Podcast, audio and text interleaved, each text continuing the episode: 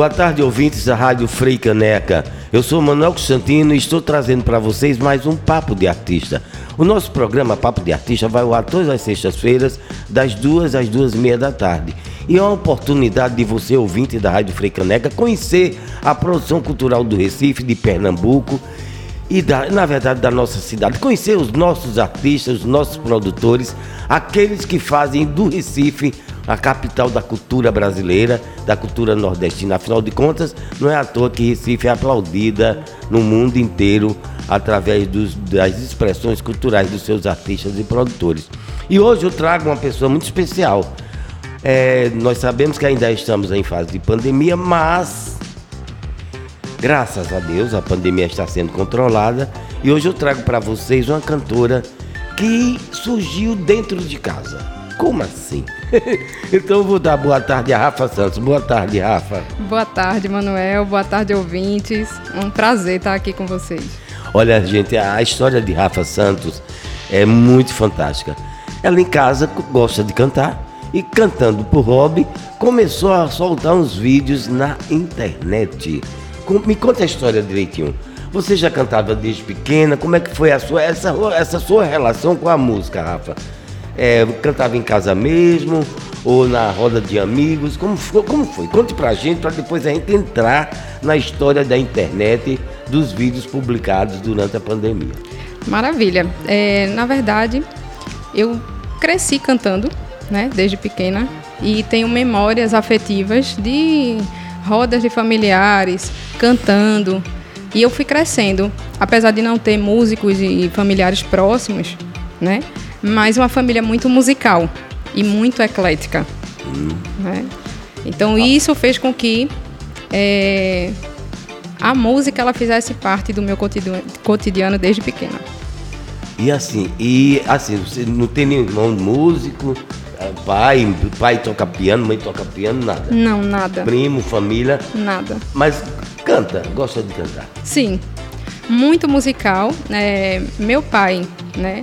É, tem deficiência auditiva, né? Mas apesar da surdez, ele é apaixonado por música. Então eu cresci em casa ouvindo muita black music, muita MPB, né? Muito rock nacional e internacional, ele é fã de Beatles, né? Então, assim, e minha mãe já gosta mais de um swing, né? Eita, foi uma mistura boa. Muito boa. E, e isso compõe é, toda a minha estrutura musical, né? Começou daí. E como foi assim, assim, chegou a pandemia, como é que veio essa ideia de você começar a gravar vídeos você cantando? Como... Começou assim, eu é, por algumas questões da vida, né, estava precisando retomar coisas que me faziam feliz. Começou por aí. E por um momento eu esqueci que eu gostava muito de cantar. Na realidade, a música, ela sempre me trouxe alegria e nos momentos de dificuldade, eu cantava sozinha em casa, cantava, cantava. Quando eu terminava de cantar, eu estava num outro, outro momento, astral, num outro espaço, sabe? Transformador, de fato. E aí, um belo dia, até para surpresa da minha família, eu resolvi abrir uma rede social. É, Rafa canta. Então, eu simplesmente cantava. E era um processo assim muito despretensioso. Eu às vezes tinha uma intuição de uma música, né? E aí eu disse, ah, vou gravar esse vídeo aqui e vou postar. Às vezes vinha em sonho. Sim. Né? Mas eu não tinha aquela regra, ah, eu vou postar toda semana ou não, me vinha à vontade e eu gravava. Então até para surpresa dos meus familiares, né? Poxa, eu sempre fui muito tímida. Sim. Então até a dificuldade de fazer vídeos eu só fazia em câmera de selfie, né? então tinha todo esse processo. Mas aquilo ali para mim, é quando eu via o resultado, era tão renovador para mim que a gente acaba transmitindo isso para as outras pessoas, né? É, eu acho que alimentava sua autoestima. Total. Total. Ah, vem, cá, eu, eu, acho muito interessante assim, porque eu realmente eu, eu vou fazer uma. Eu até eu mesmo, mesmo tanto, tanto tempo no jornalismo, eu, para gravar um videozinho, eu fico todo encabulado, porque né, eu não faço televisão. Já fiz muita televisão, mas na hora de, de interpretar é uma coisa, mas eu, pessoa, eu, Manuel, Eu fico muito encabulado. Você disse que era tímida. E como é que você quebrou essa timidez e resolver postar? E foi coragem? Como é que foi? Então, eu sou uma pessoa, naturalmente, eu sou movida a desafios. E a paixão por cantar era superior à timidez e o medo. medo, né? né? Eu estava naquela fase, num momento de libertação, é, de é, forta- auto, né? fortalecimento, amor próprio. E a opinião do outro ia ficando ali no segundo plano, né? Sim, sim. Lógico que a gente tem que ir ali ouvir as críticas e colocar é, como complemento ali do nosso trabalho. Mas se a gente viver em função do julgamento, a gente não vive e não faz, né? Até porque a gente não vai agradar a todos. Então, é, eu comecei fazendo os vídeos e eu fazia no começo umas cinco vezes. E eu sou muito crítica, né? Então, Sim, mas aí você fazia, você cantava capela com violão? Como é? não, eu é, buscava o playback Ah, sim, da playback, sim, música, sim. né? Ensaiava antes, ensaiava a letra. E no momento da gravação do vídeo, eu procurava me concentrar o máximo para quem estivesse assistindo. Que eu colocasse o máximo de empenho ali, é entrega, na verdade.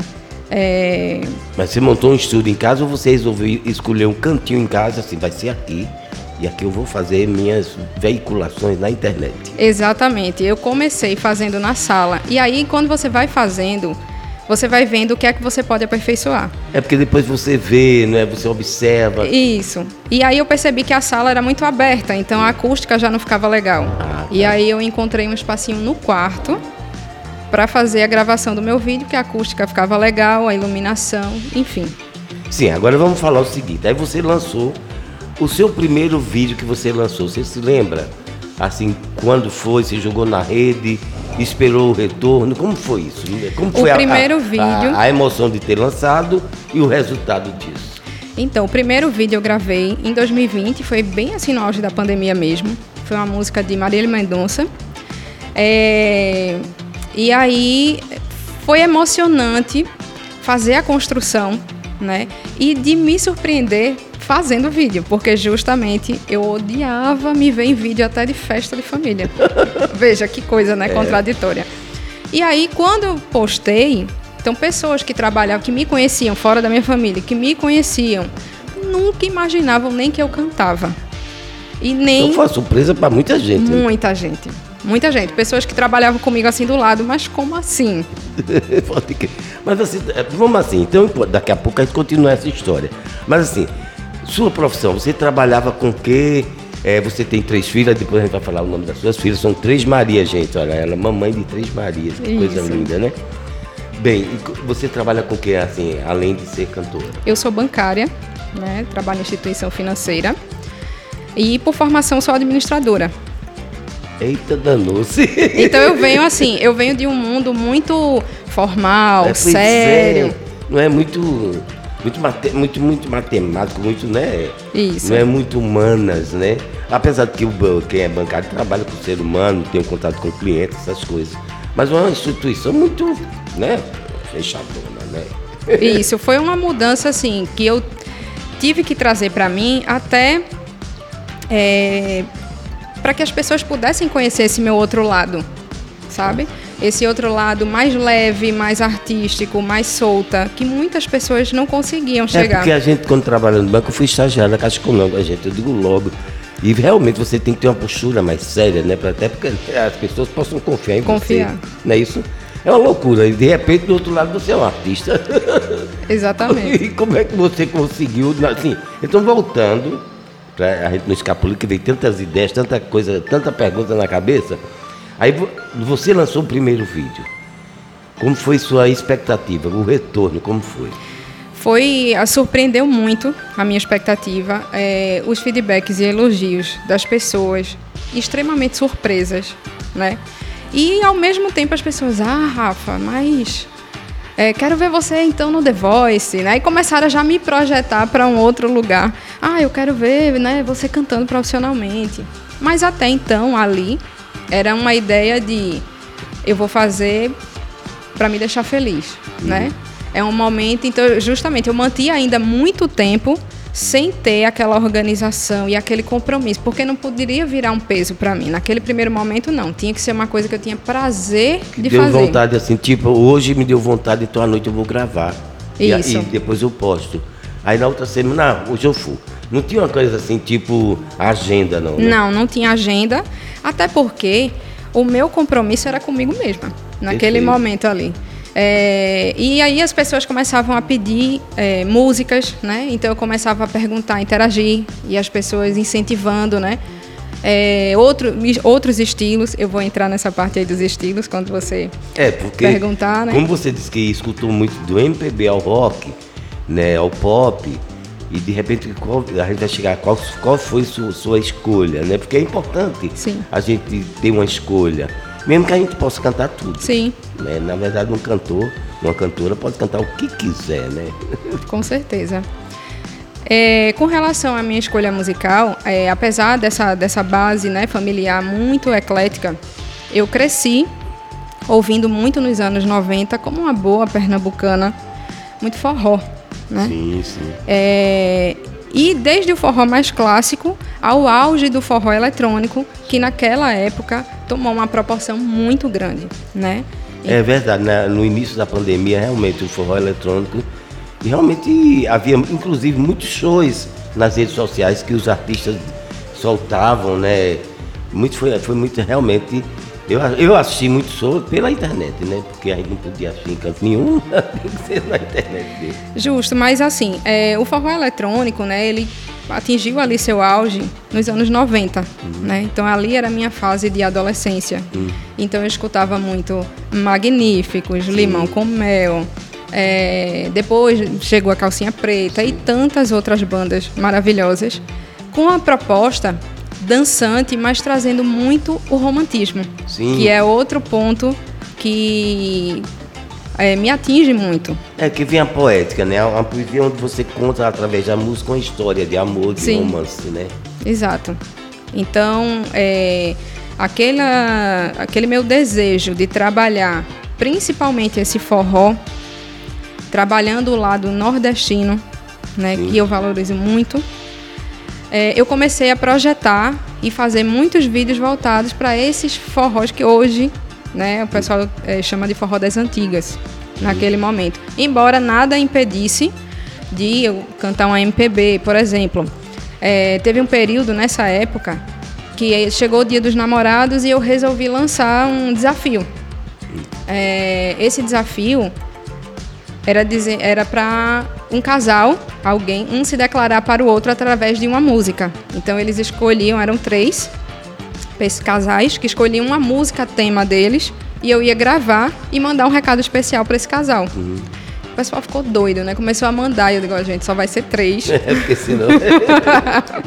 eu precisava me preparar. Então, assim, e como eu sempre, mesmo de por hobby, é, eu sempre levei muito a sério. E aí, para fazer para o outro, né? A gente quer dar o melhor.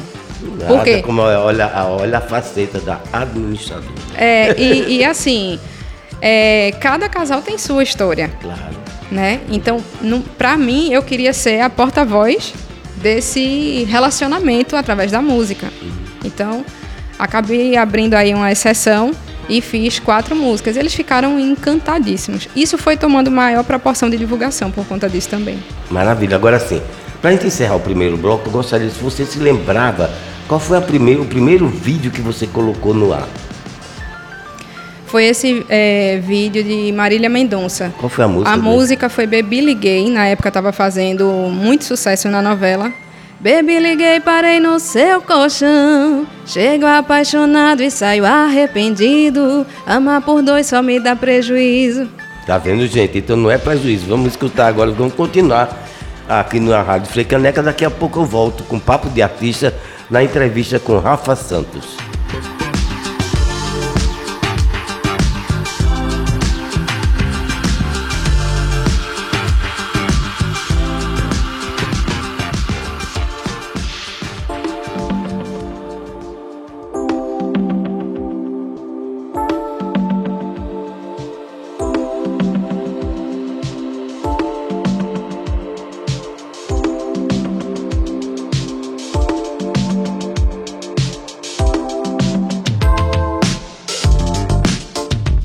Boa tarde, ouvintes. Para quem está chegando, estamos com Papo de Artista. Eu sou Manuel Constantino e Papo de Artista é um programa que aborda a produção cultural da cidade do Recife, trazendo para vocês entrevista, bate-papo com produtores, pessoas de teatro, dança, música. E hoje a nossa entrevista é com Rafa Santos, uma cantora também bancária, mas que descobriu que, a, que, a, que cantar fazia ela uma pessoa melhor e mais feliz. E aí ela começou a lançar na internet no início da pandemia vídeos cantando e ela bombou. Rafa, então voltando, Rafa, começou a ter retorno, você começou a interagir com o público que você vinha conquistando. A partir daí, o que é que você decidiu é, traçar nessa trajetória nova, né? Praticamente nova, né? Porque você estava indo para o público, né? Exato. A internet ela tem dessas coisas, né? Então, no primeiro momento eram amigos e familiares que interagiam, mas depois foram aparecendo pessoas que eu não conhecia pessoalmente. É, e aí eu comecei a ser seguida por pessoas desconhecidas, né? Vamos dizer assim. Começaram, você começou a ter fãs. Exatamente. E até mesmo profissionais da área de música começaram a me seguir numa perspectiva de fazer um trabalho em parceria. É isso que eu queria saber. Aí você começou a receber convite? Como é que foi isso? Então, eu recebi um primeiro convite, foi de um compositor de Fortaleza, que inclusive... Sério? De Fortaleza? De Fortaleza. Menino, podia ter sido daqui, né? Fábio Fortaleza, inclusive. e uma das músicas, né, é, duas músicas do meu EP eu gravei, foi dele. Então, mas assim, foi amadurecendo muito essa ideia. Não foi uma coisa assim, ah, vamos gravar e já vai fazer. Não como uma boa pernambucana, né? A gente é meio claro. desconfiado. É, totalmente. Né? O cearense não, eu morei no Ceará há dois anos e meio. Então, o cearense não. Ele já chega para uma conversa mais para fazer amizade, uhum. né? É muito acolhedor. E aí o, o, Fábio foi muito, muito legal, porque ele foi muito. respeitou meu tempo. Uhum. Ele começou fazendo assim: você está montando um repertório? Eu nem sonhava em profissionalizar nada. nada. Mas ao mesmo tempo, eu não queria dar para ele uma ideia, ai, não quero nada. Uhum, né? Claro, já estava uma porta. Era uma porta que estava se abrindo. Pois é. Né? E, e era um mundo completamente novo ali para mim. Então foi passando, aí ele, olha, eu tenho músicas, e quando você quiser, eu estou à disposição. Ele não ficou ali pressionando, né? Uhum. Então foi passando o tempo, é, eu continuei meu trabalho, ele sempre curtindo e tudo mais. Até que um belo dia as pessoas incentivavam, né, bastante, olha, você devia trabalhar com isso e tal. E aí eu acordei um belo dia e disse assim, por que não? Né? Resolvi é, trabalhar o lado prático. O que é que eu preciso? Eu quero fazer esse trabalho. Então eu comecei a estudar, porque tudo que eu faço na minha vida eu faço com muita entrega e eu vou buscar informações que possam me que vão me possibilitar realizar eu acho aquilo. Que aí o lado administrativo ajudou, o planejamento. Sim, total. Então eu não tinha, como eu te falei, né, no primeiro bloco, eu não tinha nenhum músico, ninguém que pudesse me orientar Sim, por onde começar. E aí o desafio foi ainda maior por conta disso. Então, eu fiz parte assim de todo esse processo de construção da gravação do meu EP desde o começo. Então eu fui procurar sobre direito autoral, até para que eu pudesse falar com o Fábio sabendo ali de igual para igual. Ou qualquer outro compositor que, que de repente viesse. Então eu fui estudar sobre direito autoral. Depois eu comecei a estudar sobre estratégia de lançamento musical no mundo digital, porque o meu objetivo era... Até porque você estava no mundo digital, né? Exato. Você começou no mundo digital. Exato. E o meu objetivo era disponibilizar nas plataformas de áudio, né? Sim, sim. Então, esse curso, ele me abriu, assim, muitas horizontes e muitas orientações de como fazer, né? É, tudo de forma legal, correta e bem feita profissional. Sim, sim. É. Depois disso, eu fui é, começando a procurar estúdio, procurar produtor musical, né? E, e, como é que chegou assim, tipo, como é que montar uma banda? Porque você não era do mundo, assim, do mundo da música. Você entrou na música por uma questão de autoestima, de, de, de valorizar, de, porque você gostava de cantar. Correto. Mas como é que você montou uma banda? Como é que encontrou um produtor musical? Como é que foi é, a sua estratégia para entrar nesse mundo novo, né? Eu vou te contar que foi a maior cara de pau da minha vida. Mas isso é ótimo. Eu simplesmente moro em Olinda, né? E aí eu, no Google, estúdios. Sim, sim, sim. Comecei a procurar estúdios e aí liguei para um estúdio. Disse, olha, eu queria gravar uma música. Como é que eu faço? Aí, qual é o estilo? Aí eu, forró, forró e sertanejo. Ah, a gente tem aqui um produtor musical muito bom, né? E aí, é, eles me colocaram em contato com esse produtor, a gente começou a amadurecer essa ideia é, sobre essa questão da gravação, ainda em período de forte pandemia. E por conta da pandemia, é, muitos músicos ficaram prejudicados. Então, Totalmente. não necessariamente a gente tinha que trabalhar com a banda fixa. Sim. Hoje, muitos trabalham é, de forma free, né? É, Freelancer. freelance, faz um show aqui com, uma, com um cantor, faz com, Com outro, para poder até formar pra- aí a sua e aí renda, né? sobreviver, né? Exatamente. Porque não foi fácil, né? E ainda Correto. não tá fácil, gente. Não, não é nada fácil. E aí, é, através desse produtor musical, que começou a, a dar um pouco de corpo nesse começo, né? A gente não conseguiu ir à frente com, com ele, mas ele indicou um outro produtor musical que fez a construção de todo o meu EP, Arley Christian. Então já está no mercado há muito tempo, não só como músico, toca na noite, mas produtor musical de vários artistas. E aí foi uma construção assim, de sintonia muito interessante. Porque a gente, lógico, troca uma ideia, diz o que quer. Eu sabia o que eu, o que eu queria de instrumento, como referências do meu forró romântico eletrônico. Sim. Então eu queria nesse forró, eu queria ter uma sanfona, eu queria ter uma guitarra e eu fui colocando para ele. Olha, eu gosto disso, eu gosto daquilo. Mas tinha outras coisas que eu nem citei. O que é que eu gostava. Nesse mesmo eh, produtor, ele me indicou mais três amigos compositores. Ele disse: Ah, Rafa, eu acho que você poderia ver também as músicas dele. Que até então eu só ia gravar duas músicas nessa época, só para sentir como é que era. Sim, sim, profissional, tipo assim, profissionalmente como é que eu funciono, né? Exatamente. E aí foi quando ele me apresentou Abimael Gomes, Léo Gomes e Simone Cabral. Sim, sim. E fechamos aí mais duas músicas com eles. Então, naquela ocasião, eu já não ia lançar música solta. Eu ia lançar um EP construído quatro músicas. Que ótimo, maravilha. Mas eu tô, eu tô impressionado com sua trajetória, porque isso tudo considerando que você estava usando o veículo da internet, tudo Sim. é voltado para as plataformas digitais. Isso. É, e essa- enquanto isso, como é que estava o seu público na internet? Você continuava a jogar vídeo? Como, como assim? Eu continuava a jogar vídeo, mas assim, ainda sem regra de, de Gravando em quantas casa. vezes gravando em casa, né? Até porque era um mundo novo para mim, né? E a construção desse EP, ele foi toda feita online, Sim. né? Então, foi gravação em estúdio, mas não foi ali tudo ao vivo na hora, era gravação online. Sim. Aí, quando o EP começou a avançar com a introdução dos elementos, dos instrumentos, foi quando foi chegando São João. Eita. E eu minto antes disso. Período de início de maio, teve aquela forte chuva aqui em, Sim, que em foi- Pernambuco. Castigou muitos Muito. músicos, inclusive. Então eu tive que esperar, né? Aí ele sempre me mandava, toda vez que colocava um instrumento, ele me mandava, ó Rafa, como é que tá? Quando chegou, Manuel, a primeira música, só com a bateria. Meu coração parecia que explodir, porque minha cabeça ela já visualizava a música pronta. Só com a bateria eu já estava tão emocionada. Imagina Imagina quando como- entrasse tudo, né? Todo instrumental. E aí, quando chegou a chuva, ele, ó, Rafa, é, tal instrumento não vai conseguir gravar porque o músico perdeu muita coisa de chuva e tal, vamos ter que esperar. Me desculpa, não sei o quê.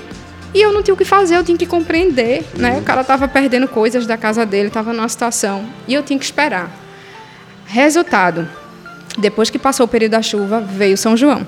E aí, todo mundo tinha que ir lá, né? Correr atrás, Correr né? atrás, aproveitar os shows e, mais uma vez, Adiós. Adiou mais um pouco, mas tudo tem seu tempo. Claro. Então eu fiz a gravação, ficou tudo pronto e construído. A gente fez a gravação dia 9 de agosto no Seven Life Music Club, é um estúdio em Olinda.